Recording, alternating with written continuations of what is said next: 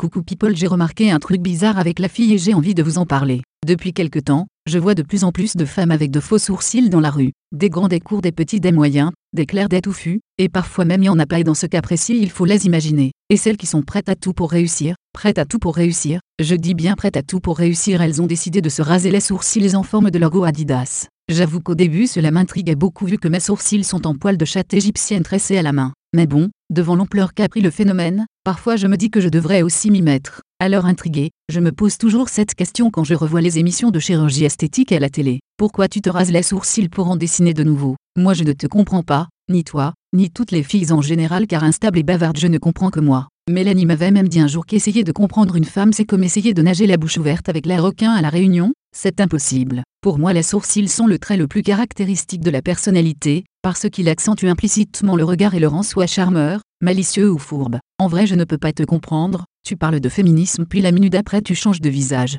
Malgré tous les combats menés par de grandes femmes comme Rosa Parks pour que la femme s'émancipe et qu'elle ait un tant soit peu d'égalité vis-à-vis des hommes, je remarque de plus en plus que beaucoup la considèrent encore et toujours comme un objet qu'on peut customiser, consommer sur place ou à emporter à cause du fantasme sexuel qu'elle suscite et provoque. Enfin bref, égalité des femmes mon cul. Tout ça me prouve encore une fois que suivre les codes de la mode, tout comme dress codes en soirée ce n'est vraiment pas pour moi. Oui, parce qu'il suffit que quelqu'un de branché fasse une connerie pour que ça décomplexe tout le monde après. Enfin bref, j'espère qu'un jour la mode ne sera pas de marcher nu dans la rue. Remarque, cela ne me gênerait pas vu que je galère tous les matins à supplier quelqu'un pour m'habiller, me plier et me ranger. Mais dans tout mon malheur je peux dire que j'ai beaucoup de chance. La chance de pouvoir me dégonfler ou pas selon les occasions la chance d'exprimer plein de sentiments en me pliant au gré des envies de mon utilisateur, la chance de nager dans le liquide vaisselle, des bidons des bidons des bidons, et enfin la chance, une fois dans l'ombre du placard, de me reposer les deux sourcils sereins. Toute cette problématique autour des sourcils tatoués en forme de V, m'a toujours intrigué et continuera à m'intriguer encore longtemps, tant que je la verrai sur le visage des gens qui pensent que la beauté n'est pas intérieure,